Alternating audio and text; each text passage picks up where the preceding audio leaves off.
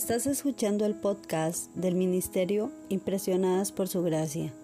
Nuestra serie actual se titula Reto de Lectura 365, Comprendiendo la Biblia, un estudio a través de la Biblia en orden cronológico.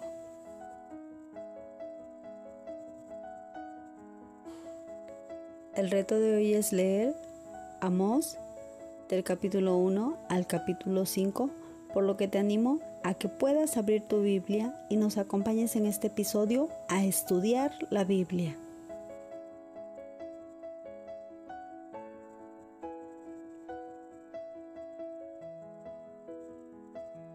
Amós es el primero de los profetas escritores. La Biblia registra las palabras de los profetas antes de su tiempo, como Moisés, Elías y Natán. Pero estos generalmente no registraron sus propias profecías y sus mensajes generalmente estaban dirigidos a un gobernante en específico. Faraón, el rey Acab, el rey David. Las profecías de Amos estaban dirigidas a toda una nación y sus desastrosas consecuencias fueron de mayor alcance que las de cualquier profeta antes que él. Después de Amós, Dios llamó a otros profetas como Oseas, Miqueas e Isaías para entregar mensajes a naciones enteras. Amós entrega los oráculos de Dios a seis vecinos paganos de Israel. Aram, Filistea, Fenicia, Edom, Amón y Moab.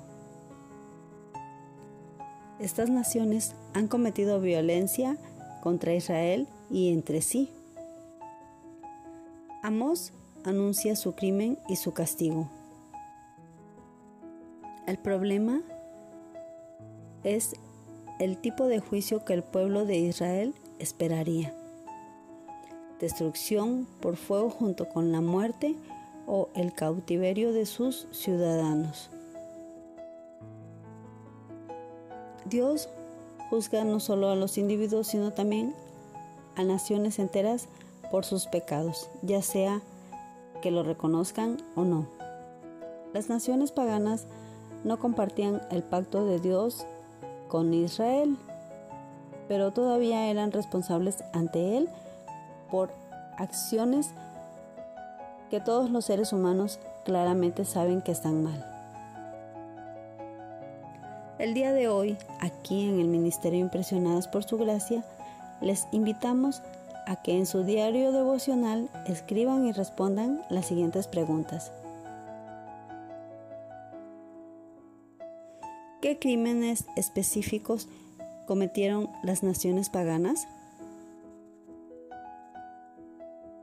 ¿Por qué los incrédulos siguen siendo responsables ante Dios por sus acciones?